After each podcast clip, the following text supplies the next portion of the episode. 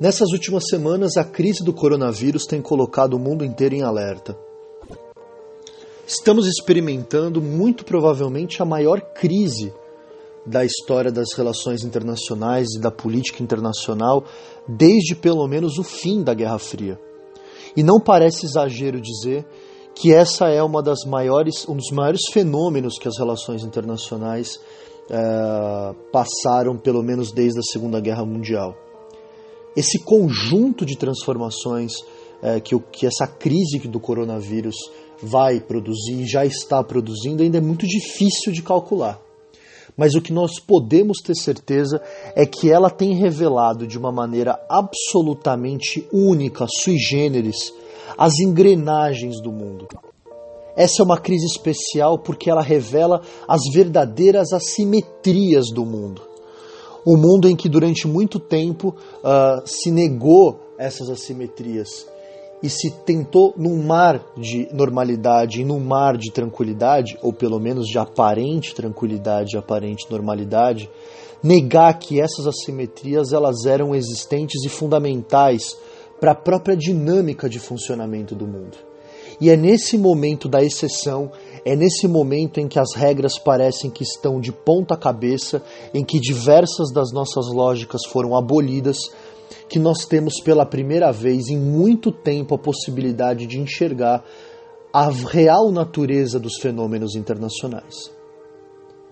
Eu sou Daniel Coronato, esse é o nosso Quarentena Global, os nossos ensaios sobre o mundo contemporâneo, e hoje nós vamos discutir a grande questão que está aparecendo nessas últimas semanas. Como, afinal de contas, essas assimetrias do mundo elas ajudam a entender o fenômeno do coronavírus e como, de alguma forma, o fenômeno do coronavírus nos ajuda a entender o funcionamento do mundo.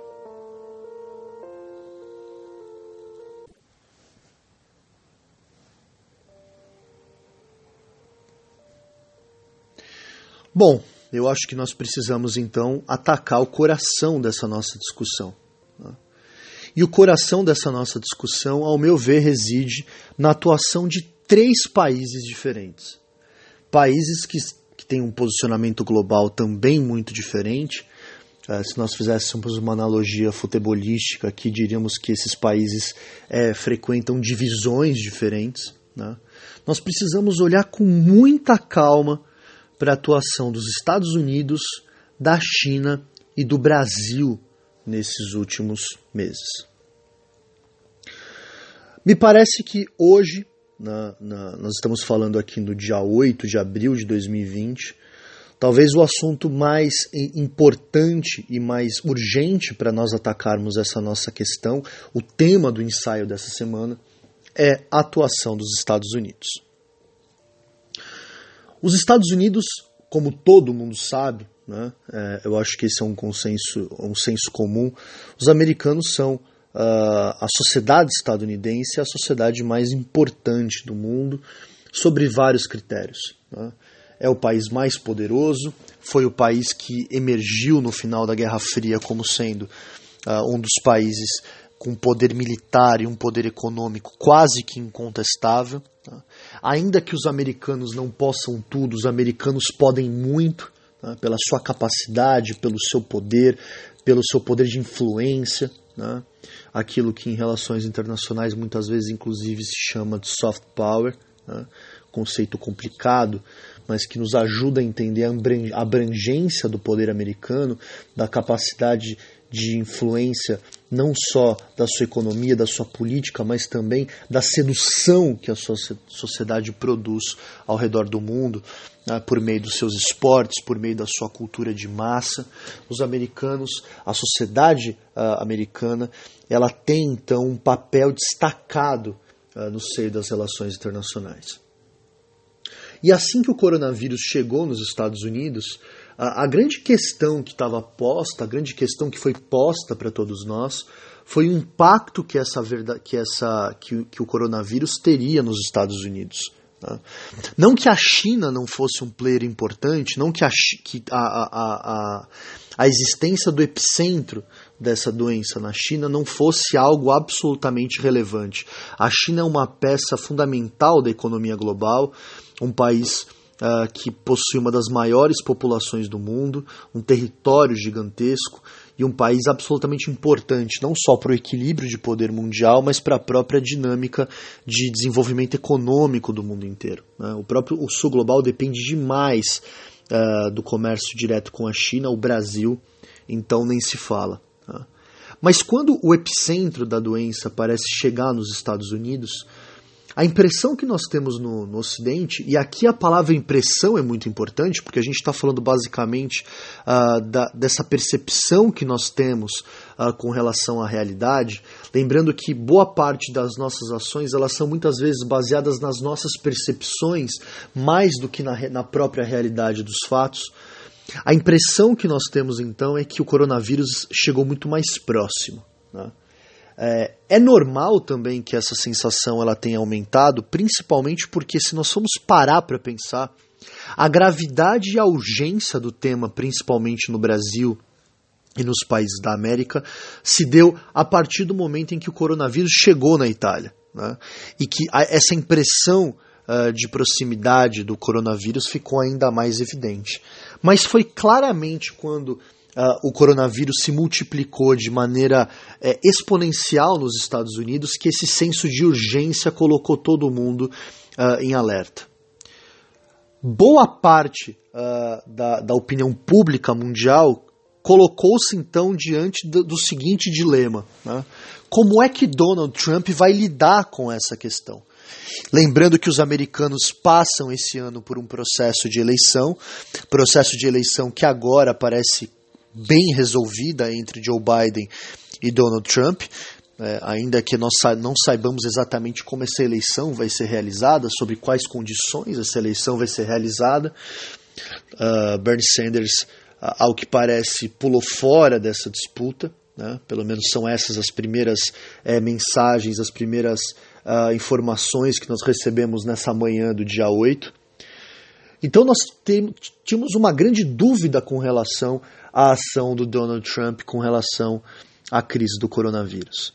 E a ação dele foi uma ação que lembrou muito, por exemplo, ao menos pelo menos no plano retórico, a ação de outros líderes, é, muito, muito líderes que causaram uma certa comoção nos seus estados por serem adeptos de uma certa teoria de que o coronavírus ele era um assunto de menor importância. Né? Alguns, inclusive, classificando como fake news, outros classificando como uma histeria, né? outros tratando uh, o fenômeno do, do coronavírus pelo diminutivo. O Donald Trump, num primeiro momento, pareceu se colocar ao lado, ou pelo menos como grande país que questionava o tamanho da crise e a sua real importância. Nas últimas semanas, no entanto, Donald Trump deu uma virada de 180 graus. Quer dizer, ele, ele mudou completamente o caminho e talvez até para apagar um pouco daquela impressão inicial de que ele não se importava ou não se importou com a, com a questão que estava sendo tratada, uh, o presidente Trump então uh, acelerou criando uma série de barreiras para a entrada nos Estados Unidos, ajudou e trabalhou pessoalmente para a aprovação uh, de um pacote de, de estímulo e de ajuda econômica na casa dos trilhões, tem mobilizado forças uh, federais para ajudar os estados, mas acima de tudo, Donald Trump tem usado do peso dos Estados Unidos para conseguir que boa parte dos interesses americanos sejam atendidos no meio desse processo. Essa foi uma semana muito interessante, e aí a palavra interessante tem que ser, atendi, tem que ser entendida não do ponto de vista do efeito prático, porque aí na verdade o termo correto seria tragédia, mas interessante do ponto de vista daquilo que a gente está tentando tratar aqui nesse nosso diálogo. Né? Olhando para as diversas reclamações que têm acontecido na Europa e na América, ainda que os, que os representantes americanos tenham negado isso, tem ocorrido e tem aparecido na, no noticiário internacional e na fala de líderes importantes e operadores da crise do coronavírus nesses países uma certa reclamação sistemática de que os americanos estariam trabalhando com uma espécie de pirataria moderna. Né? Eles estariam atuando, usando do seu peso econômico, usando da sua força econômica, em pelo menos dois eixos para que eles pudessem garantir a proteção da população americana, ou pelo menos garantir os interesses de Donald Trump em parecer que está fazendo algo uh, para conter uma crise que num primeiro momento ele deu de ombros, que atuar Uh, num primeiro momento, comprando insumos uh, hospitalares a um preço maior de mercado, ou seja, usando do peso econômico dos Estados Unidos para conseguir uh, trazer para o território americano produtos que estavam já destinados a outros países, e por outro lado, atuando proibindo que certas remessas que haviam sido compradas por outros países chegassem ao seu destino. Né? Isso tem sido classificado por muitos países das mais diferentes formas, uma delas eu acabei inclusive de mencionar, que é a ideia de uma espécie de pirataria moderna. E por que essa ação e essa atitude ela nos importa tanto? Porque durante muito tempo houve uma espécie de consenso generalizado de que o poder político ele estaria submetido ao poder econômico e que boa parte uh, do, do, do, da soberania do Estado havia sido completamente dilacerada uh, pela própria dinâmica do capitalismo e que nesse processo a criação de uma certa lógica globalizada faria com que os estados nacionais não tivessem mais força suficiente para se colocar contra as regras e a maneira como o mundo havia se organizado. É como se nós disséssemos o seguinte: criou-se a partir do, da Guerra Fria, ou pelo menos algo próximo disso, um conjunto de regras internacionais, um conjunto de dispositivos internacionais capazes, inclusive, de moldar o comportamento dos estados mais fortes. Né? Essa verdade que praticamente pairou como uma espécie de consenso ou como uma espécie de senso comum quando se entendia as relações internacionais, colocou em xeque não só o papel do Estado, algo que a gente já vem comentando muito nesses últimos uh, números do nosso podcast, mas tem feito uma outra coisa mais interessante, ao meu ver. Ela tinha colocado também uh, na berlinda a própria natureza das assimetrias entre os grandes países do mundo. Né? Assimetrias essas que, ao que parecem, colocavam para todos nós Uh, a ideia de que o mundo ele, ele, ele estaria caminhando para uma lógica muito mais horizontal. Ainda que se nós fôssemos olhar o tamanho das economias, o tamanho dos arsenais nucleares, né, a diferença dos índices de desenvolvimento humano, ficaria óbvio para qualquer um que o mundo seria marcado por diferenças estruturais fundamentais uh, e quase que intransponíveis. No entanto, havia num discurso coletivo uma ideia que era uma ideia permanente.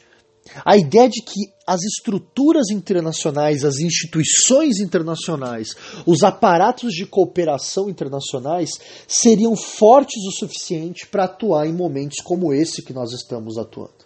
Né? As organi não só, a gente está tá falando claramente das grandes organizações como a ONU, né? Uh, como organizações associadas de, de, de, de, que trabalham dentro daquela constelação da ONU, todas as suas agências especializadas, mas nós estamos falando também dos grandes acordos de, de cooperação, os grandes acordos de integração regional, acordos proto-federalistas, ou pelo menos pretensamente proto-federalistas, como a própria União Europeia, que parecem que estão absolutamente imobilizados diante desse fato. Essa, esse imobilismo, ele de alguma forma então nos mostra que no momento da exceção, no momento em que as coisas parecem sair daquilo que a gente chama de normalidade, emerge então as verdadeiras dinâmicas e as verdadeiras ferramentas do mundo. Tal qual como um relógio, a crise do coronavírus tem feito com que nós olhemos essas engrenagens. Né? engrenagens que fazem parte desse, desse nosso relógio e nos mostram que no momento em que esse processo de anomalia, ou pelo menos de anomia, se nós quisermos usar um termo uh, próprio da, da sociologia e da, do, das ciências jurídicas, é nesse momento em que a verdadeira natureza, a verdadeira face do mundo, ela aparece. E essa verdadeira face do mundo mostra que os poderosos, quando têm que usar do seu poder para garantir os seus interesses, isso não, não vai interessar a eles uh, salvar as conveniências, salvar as aparências. O poder então se materializa da maneira mais visceral. E, essa, e esse poder que submete os mais fracos, poder esse que significa, entre outras coisas, no caso específico da pandemia, decidir entre a vida dos seus e a morte dos outros, isso significa, no final das contas, em que essas assimetrias, se elas não regiram e não regem o mundo no momento da normalidade, elas pelo menos têm que ser consideradas como a regra padrão nos momentos de exceção.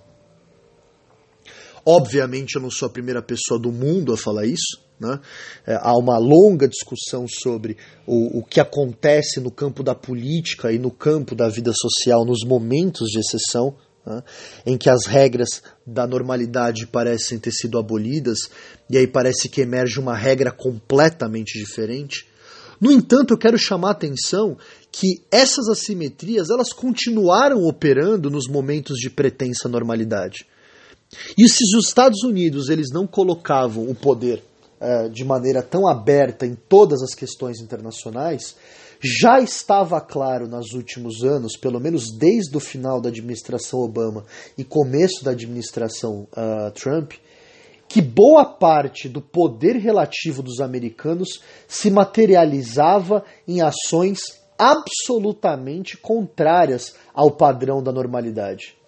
É claro que alguém aqui uh, um pouco mais, uh, um pouco mais uh, interessado em história das relações internacionais vai nos lembrar de exemplos que acontecem desde a formação do nosso, uh, do nosso sistema multilateral a partir da Segunda Guerra Mundial.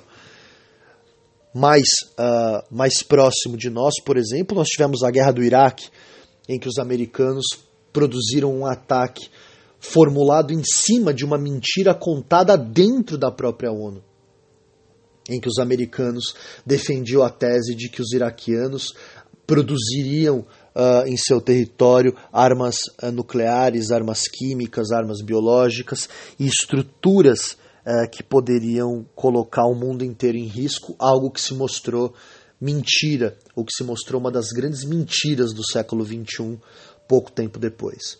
Então, é óbvio que os poderosos muitas vezes usavam dessas estruturas multilaterais, dessas estruturas de cooperação e garantiam seus interesses, ou pelo menos contornavam essas organizações e contornavam essas estruturas em torno dos seus interesses.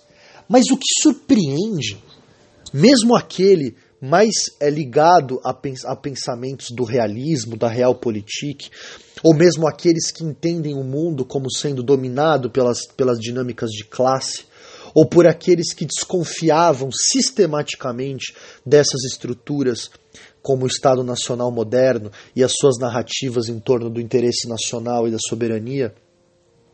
O que para todo mundo tem surpreendido é a absoluta apatia das organizações internacionais e das estruturas internacionais em combater exatamente ações como essa que os Estados Unidos têm produzido. Porque eu volto a dizer, esse tipo de atitude tem produzido uma espécie de escolha feita pela sociedade americana. Né? A partir do momento que a sociedade americana bloqueia a entrada é, de produtos, que bloqueia a, a, a, a entrega de produtos é, hospitalares, respiradores, ventiladores mecânicos e algo que o valha para outros países, o que se está escolhendo ali é exatamente a vida dos seus em detrimento da vida dos outros. Talvez não exista no mundo contemporâneo uh, uma analogia mais forte do que essa e a gente escapa do campo da analogia, uma, um fato tão eloquente quanto esse para explicar as assimetrias do mundo. Então, retomando a frase do nosso velho Tucídides, um dos maiores nomes do pensamento ocidental, no mundo em que os poderosos fazem o que têm o poder de fazer, eles escolhem inclusive quem vai viver e quem vai morrer. E isso tem um peso absolutamente gigantesco quando outros países, uh, mesmo em lugares que não tem, mesmo em países com poderes relativos menores, reproduzem esse tipo de comportamento demonstrando que boa parte daquilo que nós chamávamos de solidariedade internacional e cooperação internacional parece que tem um prazo de vencimento muito rápido em momentos como esse. E nós percebemos que aquilo que produz a quarentena, aquilo que produz esse elemento que faz com que os estados institucionalizem uh, quarentenas gerais, não é exatamente uma dinâmica de tentativa de contenção do coronavírus, mas é muito mais a garantia dos seus próprios interesses e o medo da morte que faz com que talvez o, o, grande elemento definidor da crise do coronavírus seja muito mais o medo do que propriamente esse senso de cooperação. Será que caminhamos aqui para uma retomada do pensamento robesiano em relações internacionais e as suas consequências? Espero sinceramente que não. Mas que esse tipo de abordagem é, parece que nos provoca e que parece que nos coloca de novo diante de, de várias questões que já apareciam em boa parte do debate intelectual em relações internacionais, nas ciências humanas, como um debate absolutamente vencido. Uh, parece que a gente vai ter que de novo se debruçar sobre ele para nós olharmos uh, o mundo como ele tem funcionado e como essas dinâmicas elas têm se reproduzido. Isso nos leva também a perceber o próprio comportamento da China nessas últimas semanas. Né? O governo chinês que tem por um caminho completamente diferente do americano, institucionalizado aquilo que alguns estão chamando de diplomacia das máscaras. Né? Enquanto os americanos têm negado ajuda to a todos e têm olhado sobre o lema do American First toda a sua política internacional, inclusive virando as costas para os seus aliados mais tradicionais, algo que é importante que nós frisemos, também tem repercutido no campo europeu. Né? É muito interessante notar como a solidariedade e a identidade europeia ela fraqueja de maneira muito, muito absurda diante do precipício. Né? A ideia de uma Europa unida parece muito frágil em momentos de crise, e esse momento de crise especificamente parece que questiona diretamente o coração do que significa ser europeu, algo que também se reproduz de alguma forma na América Latina, né?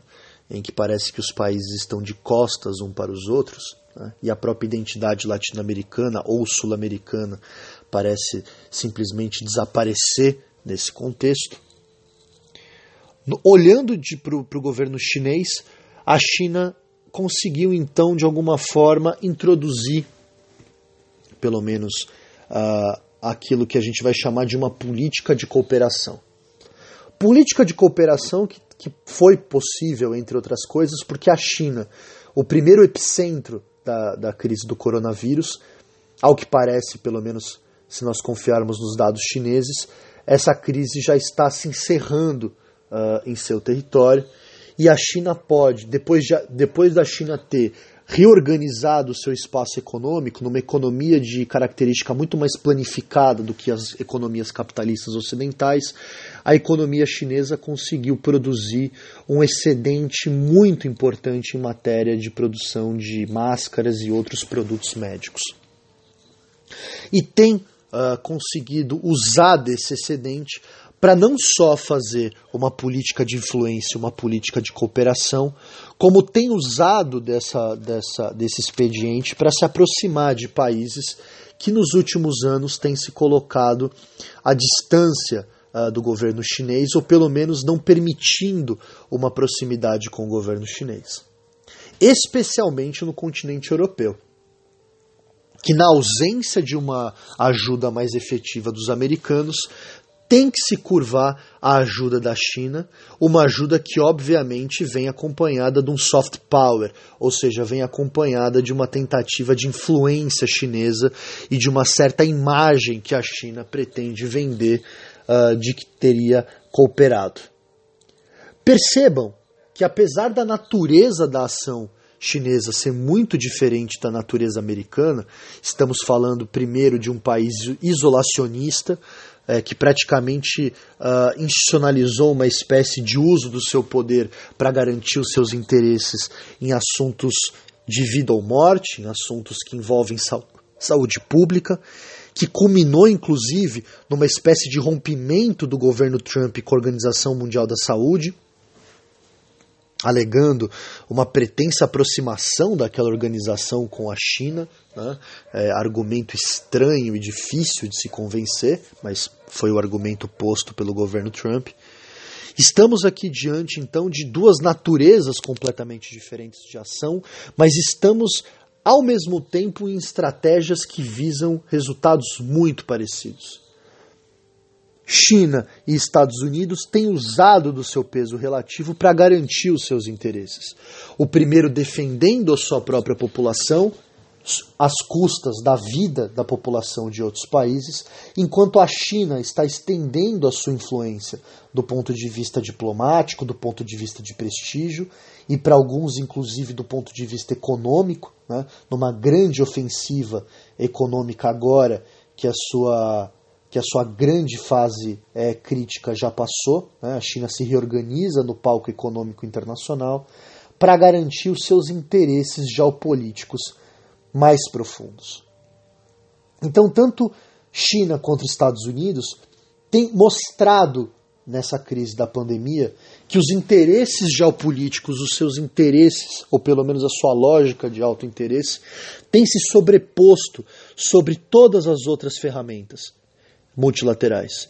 E mesmo a China, que tem tentado praticar uma diplomacia de cooperação, ela não tem usado dos expedientes uh, de multilaterais, não tem usado as organizações multilaterais para poder realizar essas ajudas.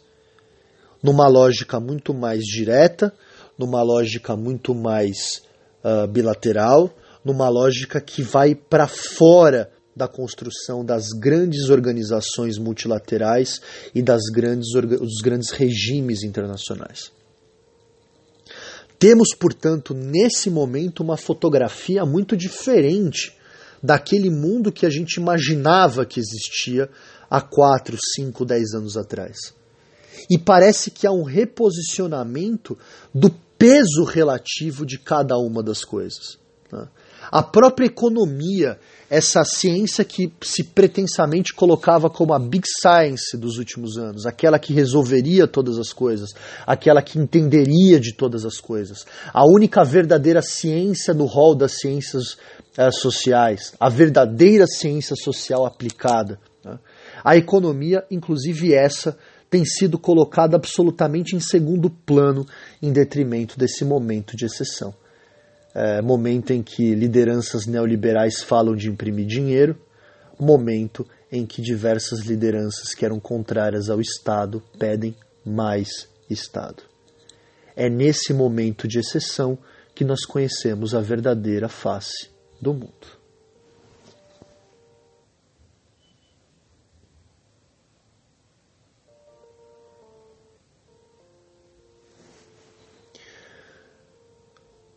O terceiro ator que eu gostaria de falar é o Brasil.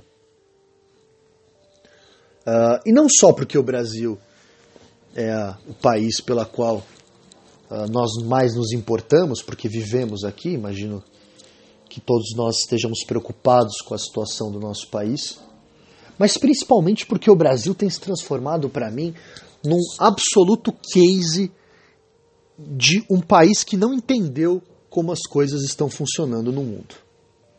Um país que ainda não percebeu que nós não estamos mais vivendo, ou pelo menos não nesse momento uh, pontual que nós estamos vivendo, esse não é um momento em que uh, as aparências se sobrepõem à essência das coisas. E que de maneira absolutamente visceral as relações internacionais estão acontecendo de maneira crua. e de maneira dura, colocando em perspectiva todas as nossas questões. Nessa última semana, chamou atenção um tweet produzido pelo ministro da Educação do Brasil, né, fazendo uma alusão ao personagem Cebolinha da turma da Mônica, em que ele questionava uh, o porquê da pandemia do coronavírus, o para ele, né, o porquê para ele o porquê da, da epidemia do coronavírus significar uh, para a China a garantia dos seus interesses. Né? Havia ali na, na, na ação do, do, do, nosso ministro da, da Educação uma espécie de tentativa de associar novamente, mais uma vez, os interesses chineses à existência do coronavírus. É, não nos cabe aqui discutir né, uh, o que faz um ministro usar de um personagem para atacar um outro país. Uh, não nos cabe aqui também discutir a, a falta de graça da ação, para além da, da, da, própria questão da, da liturgia do cargo, que já deveria ser suficiente para que o ministro da Educação não tomasse uma decisão como essa. Mas o que parece que o governo brasileiro ainda não entendeu, uh, os filhos do presidente, talvez muito provavelmente o próprio presidente da República, junto do desastrado chanceler Ernesto Araújo, é a própria face do mundo que está se avizinhando. Perceba, não há agora para onde correr. Se num primeiro momento havia a expectativa em Brasília de que o governo americano optaria por um caminho parecido com aquele desejado por Bolsonaro, ou seja, um relaxamento da quarentena, o que parece acontecer nessas últimas duas semanas é exatamente ao contrário. E isso também explica o porquê do governo Bolsonaro ter dado passo atrás em matéria de discurso com relação à gravidade uh, do coronavírus. Não preciso lembrar vocês que a própria que a pró o próprio fato do primeiro-ministro britânico estar com coronavírus lança sobre a sociedade americana né, uh, uma outra sombra, além dos, do crescimento exponencial do número de doentes, de enfermos e do número de mortos, transformando os Estados Unidos, transformando o, o momento americano numa verdadeira tragédia. Brasília imaginava que provavelmente o Trump se colocaria contra a quarentena. E esse seria um ato que endossaria, ou pelo menos legitimaria internacionalmente, uma ação parecida do governo brasileiro. Uma vez que o presidente Bolsonaro tem dito sistematicamente, ou dizia sistematicamente, que era contra a quarentena, no entanto, ele ainda não teve a coragem de sentar e, e editar algum tipo de decreto que se colocasse contra essa questão ainda que nós soubéssemos que uma ação dessa geraria muito provavelmente uma reação dos governadores. Esse tipo de ação, esse tipo de pensamento do governo brasileiro, é um, é um tipo de pensamento, então, que imaginava, um, um, tipo de pensamento quase que de um realismo fantástico. Tá? Imaginando, portanto, que o governo americano a, a, atuaria como uma espécie de paladino da causa contra a quarentena, uma espécie de paladino na causa uh, da retórica uh, sobre que defenderia a ideia de que o coronavírus seria uma espécie de produto da mídia, uma espécie de histeria coletiva, e que colaria o discurso anti-chinês uh, que estava sendo produzido pelo governo americano. A grande diferença entre o discurso anti-chinês dos Estados Unidos e do Brasil, além claramente uh, dos interesses geopolíticos, está no próprio posicionamento estratégico dos Estados Unidos frente à China e do posicionamento brasileiro frente à China. Se o mundo é dominado pelas assimetrias, e esse é o ponto que nós estamos falando aqui, o Brasil é um dos países mais dependentes do tipo de do, do, comercialmente e economicamente do governo chinês enquanto o inverso não é verdade. A economia brasileira representa quase nada uh, para a economia chinesa. E isso mostra que o governo brasileiro ainda não percebeu que no mundo em que as assimetrias estão colocadas na mesa de maneira tão explícita, o governo chinês também deixou de lado a, a sua, o seu comedimento natural e tem se tem, tem tido reações muito mais eloquentes do que já havia tido em momentos anteriores. É importante lembrar que o Bolsonaro, o presidente Bolsonaro, ataca o governo chinês desde antes de, de ganhar a eleição. Inclusive com atos que afrontam diretamente o governo chinês, apoiando territórios que são reivindicados pela China e fazendo críticas explícitas ao seu modelo econômico, político e social. No entanto, o que a China se sente no direito de fazer nesses últimos, nessas últimas semanas é pela primeira vez apertar o botão do acelerador ou pressionar o pedal do acelerador contra o governo brasileiro, classificando as ações de parte do governo brasileiro ou dos filhos do presidente como atitudes de tipo racista, que tentam atrelar a questão do coronavírus ao próprio governo chinês. O que o governo brasileiro parece que ainda não entendeu é que uma ação desse tipo pode colocar em xeque, inclusive, o posicionamento brasileiro no cenário internacional, afetando uma economia já combalida pela pandemia do coronavírus, mas, acima de tudo, reposicionando o Brasil para depois que essa crise acabar, numa posição de distanciamento da China que pode significar uma perda econômica e uma perda política ainda maior do que aquela que o governo brasileiro uh, está experimentando hoje e já experimentava antes da crise do coronavírus. Não é, não é, não é suficientemente. É, é, assim, a gente deve lembrar disso de maneira é, explícita, quase toda vez que nós precisamos, devemos lembrar que a economia brasileira já apresentava antes do coronavírus sinais uh, de aumento de desemprego e, e, uma baixa atividade econômica. Quer dizer, o coronavírus não inventou a crise econômica brasileira, mas ele intensificou essa crise econômica brasileira. E tanto Ernesto Araújo quanto todo o casting de ministros do governo Bolsonaro precisa entender que no campo das relações internacionais contemporâneas, estamos vivendo uma certa lógica de salve-se quem puder. E não há a quem recorrer.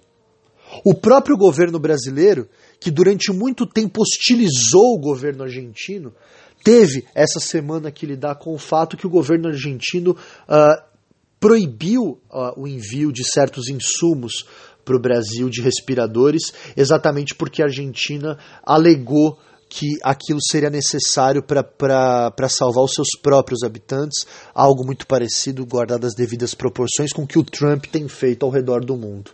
Será que se o governo Bolsonaro tivesse estabelecido uma relação de mais proximidade, de menos, de, de menos, uh, de menos, de menos uh, conflito, de menos confronto com o governo de Buenos Aires, situações como essa não poderiam ser revertidas? Então, é esse tipo de problemática que nós temos que colocar na mesa. Qual é o tipo de política externa que está sendo gerida pelo governo brasileiro?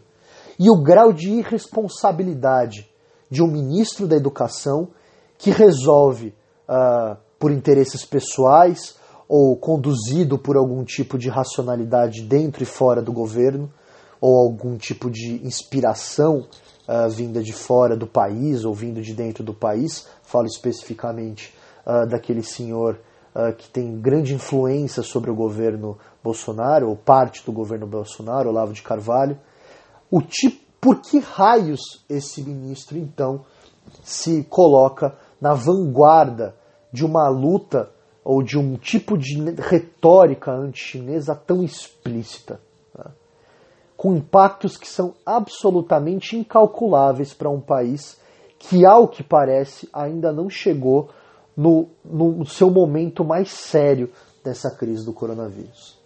O Brasil, então, que inclusive se distanciando da China, também se distancia muito provavelmente de, uma, de se beneficiar de qualquer tipo de cooperação que o governo chinês pudesse querer produzir no Brasil. Ou pelo menos é isso que nos nos faz acreditar a ação desses governos. Até quando esses atos de responsabilidade vão acontecer, nós não sabemos.